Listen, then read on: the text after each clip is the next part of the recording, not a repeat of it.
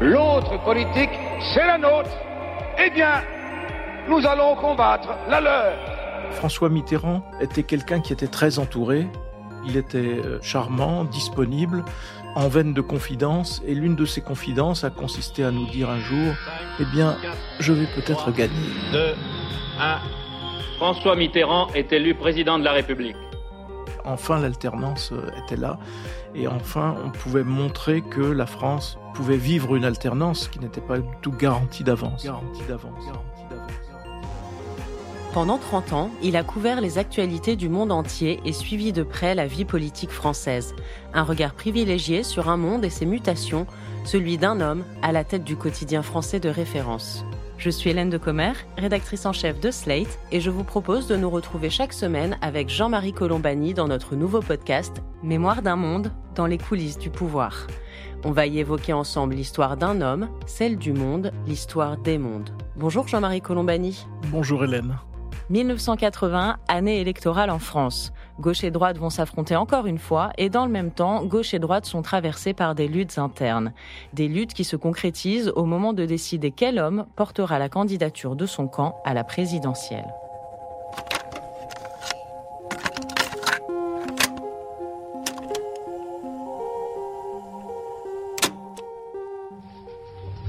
Ici, à Conflans-Sainte-Honorine, et aujourd'hui, j'ai décidé de proposer aux socialistes d'être leur candidat à la présidence de la République. Dans cette campagne rude et qui s'annonce rude, assurée de recevoir les coups et tous les coups, indifférente aussi. Ceux que je porterai ne viseront pas les hommes, mais leurs actes que d'actes minuscules et qui pèsent si lourd, et que d'actes majeurs qui portent condamnation. L'autre politique, c'est la nôtre. Eh bien, nous allons combattre la leur, et nous le dirons haut, et nous appellerons celles et ceux qui se sentent prêts à se rassembler dans le puissant courant populaire que les socialistes aujourd'hui sont capables de conduire. On vient d'entendre successivement euh, Michel Rocard puis François Mitterrand déclarer chacun leur candidature euh, à l'élection présidentielle de 81. C'était en, octobre 80 euh, pour Rocard et puis à peine quelques jours après pour Mitterrand. Jean-Marie, on a évoqué précédemment dans ce podcast la bataille entre les deux hommes pour la direction du Parti socialiste. Et voilà que ça recommence pour la présidentielle. Oui, avec un été qui avait été consacré par François Mitterrand à faire de la fumée, du brouillard, parce qu'il recevait beaucoup à Latché, sa résidence d'été, dans les Landes, et il euh, laissait filtrer que bah, il s'interrogeait beaucoup et puis que sans doute il ne serait pas candidat, tout en sortant d'ailleurs un livre d'entretien qui était aussi destiné à être une sorte de manifeste de sa candidature, mais et donc y compris Willy Brandt, y compris Edmond Maire, l'ancien secrétaire général de la CFDT, beaucoup de visiteurs à Latché revenaient avec l'idée que décidément François Mitterrand doutait de, de, pouvoir être à nouveau candidat. Et donc tout cela avait pour but de conduire Michel Rocard à se découvrir. Et donc dans l'extrait qu'on a entendu, c'est le moment où Michel Rocard se découvre. D'ailleurs, quand on l'écoute, il a des accents qui ressemblent fortement à la façon dont Jacques Chirac s'exprimait le même vocabulaire, le même euh, accent sur les mots, détermination, le, même paysage qui est dessiné par Michel Rocard, mais c'est un détail. En tout cas, cette déclaration de Conflans-Sainte-Honorine a été un parfait flop. Et François Mitterrand, constatant cela, évidemment avait aussitôt lancé sa propre candidature dans l'enthousiasme général, d'autant que Michel Rocard avait commis une erreur majeure qui consistait à dire je ne serai jamais candidat contre le secrétaire de mon parti. Donc euh, voilà, il s'était un peu lié les mains en cas de nouvelle candidature de François Mitterrand, et donc c'est François Mitterrand qui a porté les couleurs avec un solide dédain pour Michel Rocard, qui allait perdurer tout au long des deux mandats de, de François Mitterrand. Donc François Mitterrand est le candidat socialiste à cette élection et vous, vous êtes toujours en charge de la couverture du PS au monde et donc vous l'accompagnez dans la pré-campagne qu'il mène et euh, au cours de celle-ci, il y a notamment un voyage en Chine en 1981 assez important. L'art de François Mitterrand, ça a été aussitôt sa désignation enregistrée, de s'écarter du terrain, alors même que son adversaire Valéry Giscard d'Estaing, qui était très majoritaire dans les sondages, et donc ça avait été d'ailleurs un des points d'appui de Michel Rocard, consistant à dire, mais regardez, Mitterrand, il va obligatoirement perdre à nouveau parce que les sondages donnaient très majoritairement Valéry Giscard d'Estaing et ces sondages vont être stables jusque tard dans la campagne de 1980. Et donc François Mitterrand, au lieu d'aller à l'affrontement tout de suite, s'en va, quitte le terrain et part en Chine, dans une situation où il est donné toujours euh, vaincu et où il semble euh, conforter les propos de Michel Rocard qui, lui, s'appuyait sur des sondages favorables, plus favorables que ceux de François Mitterrand face à Giscard. Et dans les face-à-face, les duels qui étaient organisés par les instituts de sondage entre Mitterrand et Rocard, c'est Rocard qui l'emportait toujours. Au fond, François Mitterrand est lesté de cette semelle de plomb-là, qui est l'état de l'opinion. Donc il part à Pékin. Il fait un voyage en Chine qui va le conduire en, plusieurs étapes, notamment jusqu'à Chufu. Chufu, c'est la ville de Confucius, où d'ailleurs Confucius est enterré et où il y avait euh, une sorte de monastère qui était aussi un petit peu un lieu de pèlerinage. Et donc c'était un hiver très très froid, très très rude.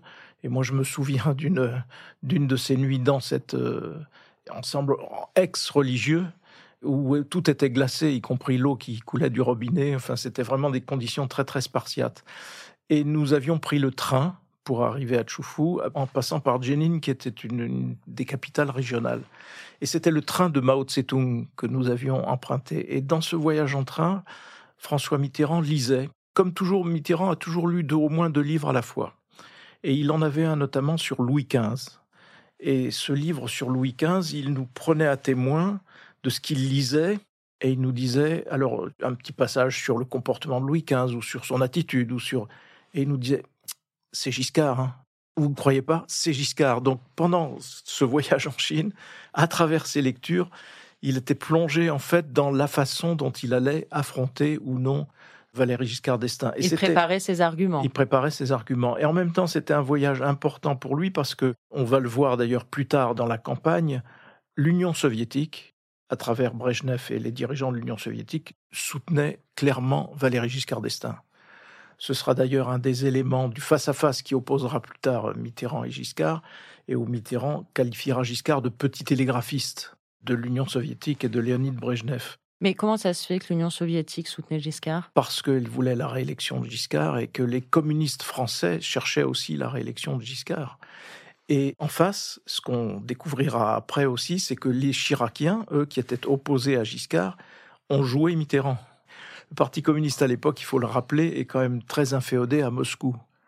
Et donc, euh, les ordres ultimes viennent de Moscou, viennent du comité central de l'Union soviétique. C'est quand même la, référence du, Parti communiste français, en tout cas, à la, différence du Parti communiste italien, qui s'était, lui, euh, beaucoup autonomisé, et plus que cela, par rapport à l'Union soviétique. Ce sera une bataille à front renversé, mais à l'époque, on ne le sait pas. On ne sait pas encore à quel point Chirac va jouer Mitterrand et à quel point les communistes vont jouer euh, Giscard. Et donc la Chine, elle, considère Mitterrand et joue plutôt Mitterrand. Donc ça n'est pas neutre dans la bataille, au fond, dans les, questions géostratégiques. La Chine de Deng Xiaoping, en tout cas, fait plutôt le choix de François Mitterrand dans cette, euh, dans cette bataille. Deng Xiaoping, qui était l'un des dirigeants du PCC à l'époque. Il est depuis peu de temps, nous sommes en 1981, février 1981, et il y est depuis euh, après la mort de Mao, je crois c'est 1976 pour l'arrivée au pouvoir de Deng.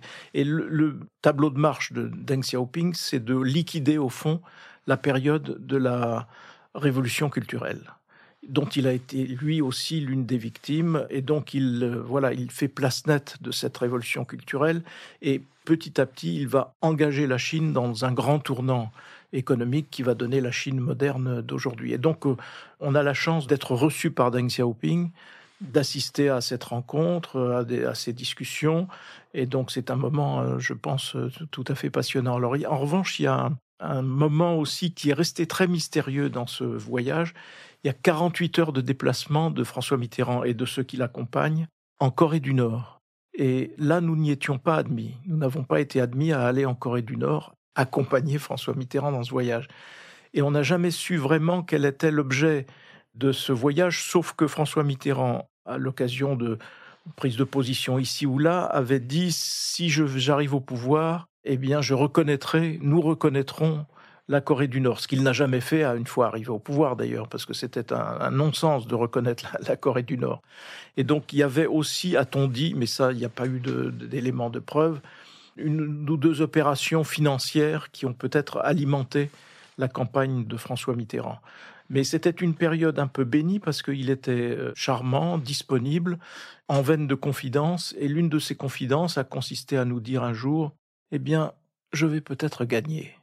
Et donc, euh, il est revenu de ce voyage avec l'idée qu'il allait peut-être gagner et donc euh, regonfler à bloc d'une certaine façon. il était accompagné de Lionel Jospin et Gaston Defer, qui étaient euh, à l'époque aussi très proches de, et le sont restés d'ailleurs très proches de François Mitterrand.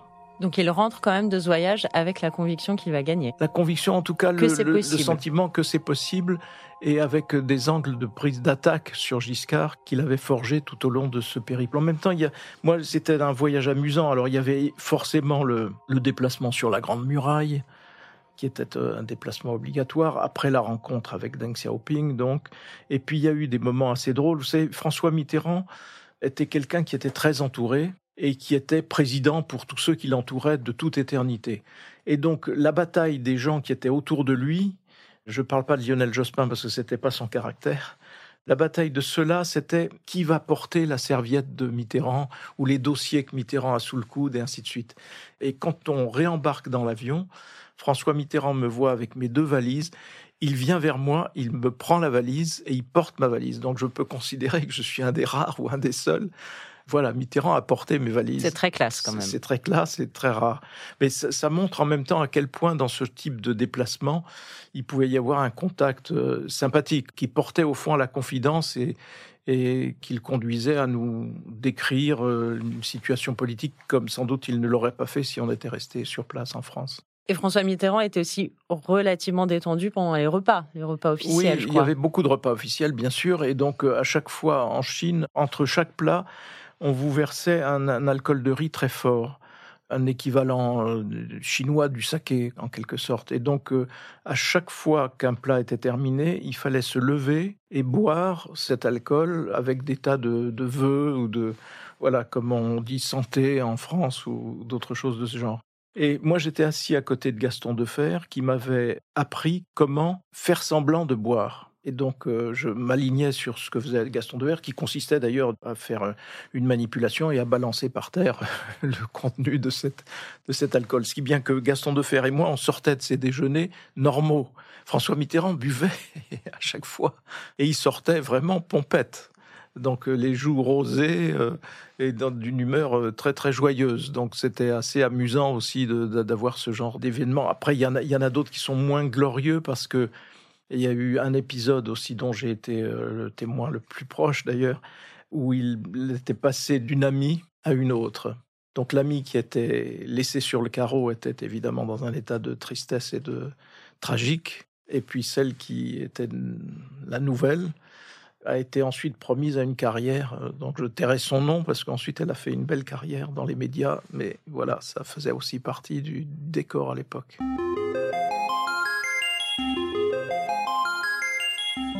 Alors, retour à Paris après ce voyage, euh, François Mitterrand est, plus confiant, euh, l'élection se rapproche. Que disent les sondages à ce moment-là? C'est toujours. Euh, les, sondages vont s'inverser vers la mi-février, entre la mi-février et, et le début mars, et progressivement Mitterrand va prendre l'avantage sur Giscard.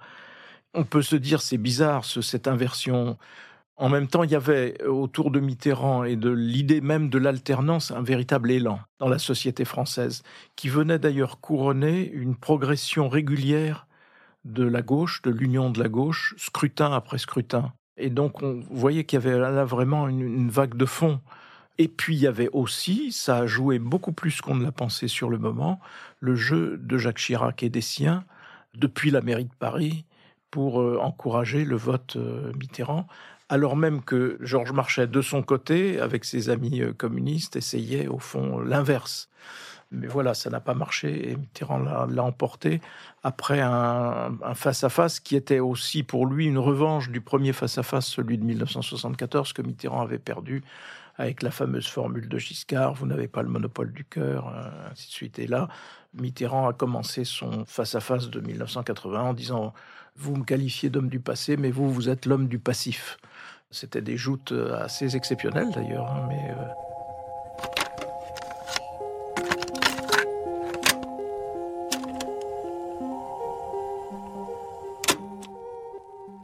Eh Monsieur Mitterrand, si on vous a écouté, comme je vous ai écouté avec intérêt, euh, on est convaincu que ce qu'il faut faire, ce n'est pas ce que vous proposez. D'abord, je vais vous dire quelque chose, je trouve toujours choquant et blessant de s'arroger le monopole du cœur.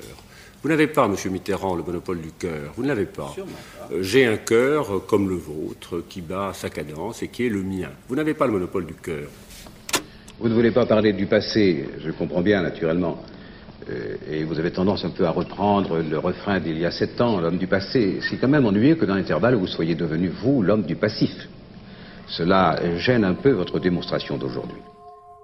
Et donc, gagne François Mitterrand armé d'un programme, celui de l'Union de la gauche, le programme commun que on disait socialo-communiste, mais qui était en effet le fruit des réflexions du Parti socialiste et du Parti communiste et des radicaux de gauche avec un programme qui est euh, en effet à l'inverse de celui de, Giscard, et donc avec un programme classiquement keynésien et comportant toute une série de, de réformes sociales. Il faut bien comprendre que chez François Mitterrand, il faut, quand on exerce le pouvoir, marquer des sortes de buts témoins qui font que, après, dans la durée, vous pourrez faire à peu près ce que vous voulez, y compris euh, des choses qui peuvent surprendre votre propre électorat, mais votre propre électorat ne vous soupçonnera jamais d'être à droite ou d'être autre chose que ce que de la promesse que vous avez faite, parce qu'il y aura eu ces buts témoins.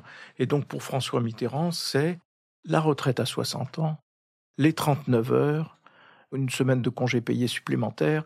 Voilà. Et à partir de là, il pourra se déployer au gré des événements tout en ayant garanti, tout en ayant posé les gestes majeurs, évidemment l'abolition de la peine de mort, qui feront qu'il sera identifié pour toujours au leadership mmh. de la gauche.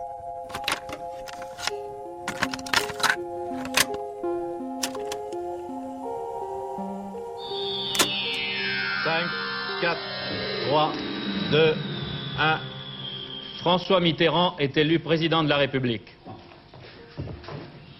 Nous répétons donc, estimation C de Zion et Welbull, M. François Mitterrand est élu président de la République, 51,7%, Valérie Giscard d'Estaing, 48,3%. On vient d'entendre le commentaire de l'élection de François Mitterrand, c'était le 10 mai 1981.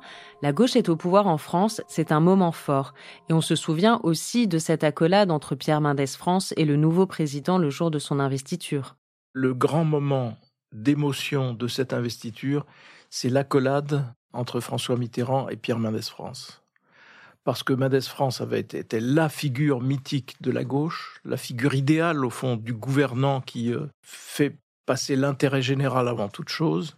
Et les deux hommes s'étaient combattus parce que d'abord euh, Pierre Mendès France détestait le système de la Ve République et voulait le, le, changer. François Mitterrand, comme on le sait, s'est coulé parfaitement dans les institutions et a utilisé la Constitution de son point de vue de la meilleure façon. Et donc cette page-là est effacée par cette accolade, ces batailles qui étaient des batailles assez féroces entre l'un et l'autre, qui avaient notamment été marquantes au moment de mai 68, sont effacées par ce moment euh, vraiment intense, d'émotion intense, où euh, au fond toutes les gauches sont réconciliées par cette accolade.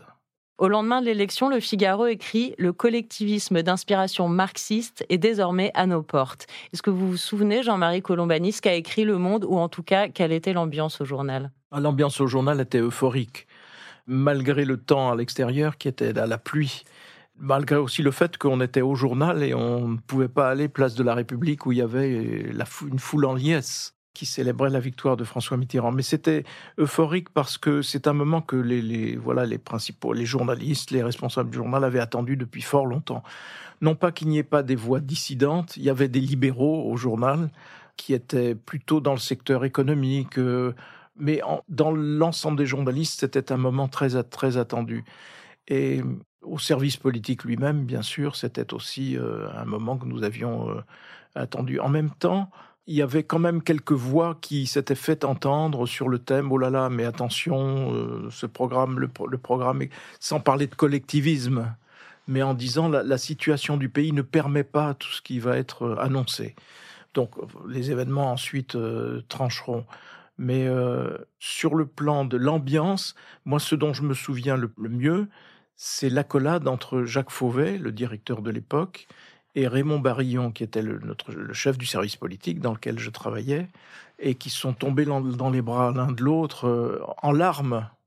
Donc c'est dire s'il y avait une charge émotive et une confiance faite au fond à François Mitterrand et un, point d'aboutissement après les années du gaullisme et leur prolongement avec Georges Pompidou et Valéry Giscard d'Estaing. Enfin, l'alternance euh, était là et enfin, on pouvait montrer que la France euh, pouvait vivre une alternance qui n'était pas du tout garantie d'avance. Voilà, c'était ça l'ambiance au monde, pas chez nous, enfin pas chez les journalistes politiques que nous étions, parce qu'on était totalement concentrés sur les résultats. Il faut dire que les nuits électorales au monde, c'était un moment très particulier, à la fois intense et ce sont des, très bons souvenirs à chaque fois. On passait toute la nuit sur les résultats, à les calligraphier d'ailleurs, à les repérer, à calculer les pourcentages, les pourcentages d'abstention, les pourcentages de vote blanc, de ceci, de cela, et on, et on rendait compte au fond, euh, département par département, des résultats dans leurs détails. Donc c'était vraiment une signature du monde que d'être euh, le lendemain complet sur tous ces résultats avec une exactitude qui euh, ferait pas lire d'envie le ministère de l'Intérieur. Et donc nous, on était totalement plongés dans ce, dans ce travail-là jusqu'au lendemain matin. Et ensuite très fiers de voir que le journal sortait avec des résultats qui pouvaient être euh, conservés et faire date parce que c'était voilà une sorte de bible. Donc nous, c'était ça notre préoccupation. Et la préoccupation des anciens, c'était de célébrer ce moment. Alors, le gouvernement Mauroy va mettre en place une vraie politique de gauche, hein, celle du programme commun. Donc, ça va être euh, les nationalisations, euh, les aides de l'État. Euh, en matière économique, on part sur deux années de, de vraie gauche. Et puis, on le sait, hein, il y aura le tournant de la rigueur à partir de 83. Donc, finalement, Mitterrand va pas faire une politique de gauche si longtemps que ça lui contesterait fortement de, s'être éloigné de la gauche parce que c'est toujours la même chose. Il y a à la fois les, principes et le fait que à chaque fois vous devez, si vous êtes plutôt à gauche, chercher à maximiser l'élément euh, justice, l'élément euh, égalité, l'élément juste répartition des efforts. Mais ça ne veut pas dire pas d'efforts du tout. Mais ce qui est vrai, c'est que les principaux éléments du programme, qui consistaient à, distribuer, d'ailleurs, à distribuer ce qui peut-être n'existait pas encore, un niveau de production qui n'existait pas encore.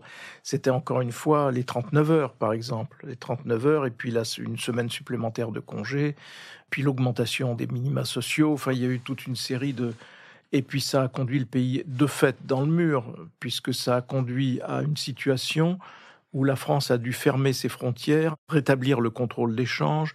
Donc c'était le retour vraiment à une situation que les Français n'avaient pas connue de fait depuis la, fin de la guerre, la fin de la Deuxième Guerre mondiale.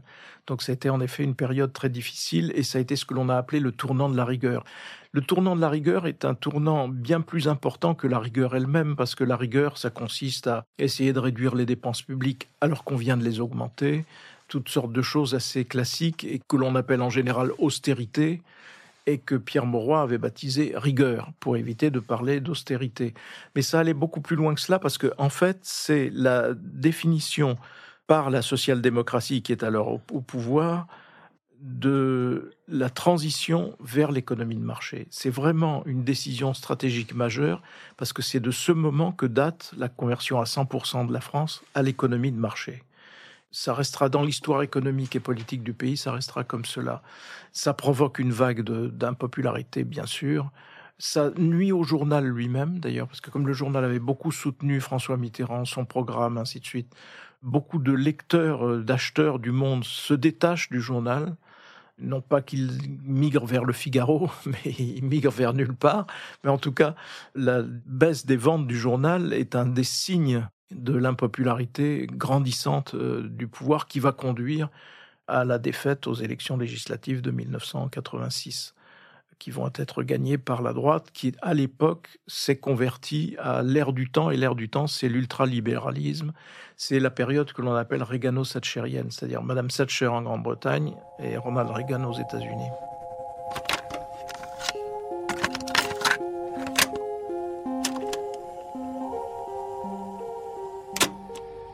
Mesdames, Mesdemoiselles, Messieurs, bonsoir. C'est un sommet dont on se souviendra. D'abord le cadre, ce n'est pas tous les jours que Versailles accueille une réunion internationale. Ensuite la conjoncture, comme l'on dit. Le monde est en crise et l'un des pays qui participe au sommet, la Grande-Bretagne, est en guerre. Ce matin, c'est le président en exercice François Mitterrand qui a parlé le premier. Le film de la journée, Bruno Mazur. 10 heures, ouverture officielle du 8e sommet des pays industrialisés. François Mitterrand va faire à Ronald Reagan les honneurs de l'escalier de la reine, Ronald Reagan, qui va découvrir très bientôt, comme ses sept homologues, la salle dite du sacre en raison de la présence du fameux tableau de David du même nom. En juin 1982, Ronald Reagan, président des États-Unis, rencontre François Mitterrand en France, au sommet de Versailles. Il n'était pas trop rebuté, le président américain, par euh, la présence de ministres communistes au sein du gouvernement français? C'est un point très important parce qu'il faut se souvenir que L'Italie, par exemple, avait été de fait empêchée par les événements tragiques qui s'y étaient déroulés de porter des communistes au pouvoir, ne fût-ce que partiellement au pouvoir, c'est-à-dire dans une coalition. Ce projet de coalition a coûté la vie à Aldo Moro. En France, on sait bien que l'arrivée de communistes au gouvernement, puisqu'il y a, quatre ministres communistes qui rentrent au gouvernement de Pierre Mauroy, était un sujet pour les États-Unis, parce que c'était un sujet, vous savez, l'univers de la guerre froide, c'était un univers très manichéen. Vous étiez d'un côté ou de l'autre, vous étiez affilié à Moscou ou bien vous étiez dans l'Alliance Atlantique, euh, malgré tous les grands discours et tous les postures ici ou là. Et donc il y avait évidemment aux États-Unis une crainte majeure sur euh, l'arrivée de communistes au gouvernement. Ils considéraient que c'était un danger. Et l'intelligence de François Mitterrand a été au fond de, et l'intelligence du côté américain aussi a été au fond de rapprocher deux hommes, François Mitterrand et George Bush. George Bush senior, qui était à l'époque le vice-président de Ronald Reagan et Mitterrand et lui vont s'entendre à la perfection. Et Mitterrand va développer ce quel est son le projet politique de François Mitterrand. C'était ayant réinstallé le Parti socialiste à la tête de la gauche de marginaliser autant qu'il était possible le Parti communiste et son influence ce qu'il va parfaitement réussir d'ailleurs. Donc c'est un, un, des grands legs de François Mitterrand que celui-là. Et donc euh, il va très vite être en phase avec George Bush senior. Et donc les choses ne vont pas tourner au tragique à cause de la présence de ministres communistes qui étaient vus de façon très très négative. Reagan, lui, est un président qui surplombe un petit peu tout cela et qui, arrivant à Versailles, où la France avait voulu mettre les petits plats dans les grands, enfin, vous savez, c'est une tradition quand on veut faire honneur aux, aux hôtes extérieurs, on les amène à Versailles, voir euh, Emmanuel Macron avec euh, Vladimir Poutine. Et donc là, on faisait un sommet à Versailles qui était un peu en trompe-l'œil parce que c'était un moment où la France commençait à réaliser que on ne pouvait pas relancer une économie tout seul dans l'univers dans lequel nous étions, sauf à prendre un risque majeur pour euh, l'économie française qui allait conduire en, faute, donc en tournant de la rigueur. Alors que tout le reste de l'univers occidental et au-delà même se convertissait à l'ultralibéralisme. L'ultralibéralisme, c'est baisse massive des impôts et faveur faite à la fois aux entreprises et aux personnes les plus riches. Hein. C'est très, très simple à énoncer comme cela. Et donc, euh, c'était en trompe-l'œil parce que la France avançait vers le mur et parlait comme si de rien n'était. Mais ça, c'était vraiment l'art et la manière de François Mitterrand. Reagan, lui, séduisait par euh, sa bonhomie, bonhomie feinte sans doute, parce qu'il était un acteur, et en même temps, il passait son temps dans ce genre de sommet à raconter des blagues. Il était d'ailleurs réputé travailler très peu, il jouait beaucoup au golf, il lui arrivait de lire des petites fiches, mais quand il s'exprimait sans fiche ou quoi que ce soit, il racontait des blagues. Donc les choses se passaient toujours merveilleusement avec lui. Les vraies discussions politiques, elles avaient lieu avec George Bush senior. Et sur le plan sociétal, pendant le septennat de François Mitterrand, il y aura une grande avancée. Il y en aura plusieurs, mais il y en a une qui a été particulièrement marquante, c'est celle de l'abolition de la peine de mort. Écoutons Robert Badinter, le garde des Sceaux de l'époque. Le 17 septembre 1881, il prononce un discours qui restera dans la mémoire collective.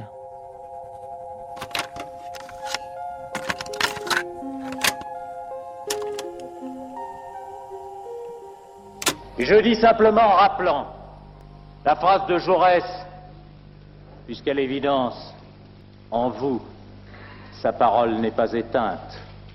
La peine de mort est contraire à ce que l'humanité, depuis 2000 ans, a pensé de plus haut et rêvé de plus noble. Elle est contraire à la fois à l'esprit du christianisme et à l'esprit de la Révolution.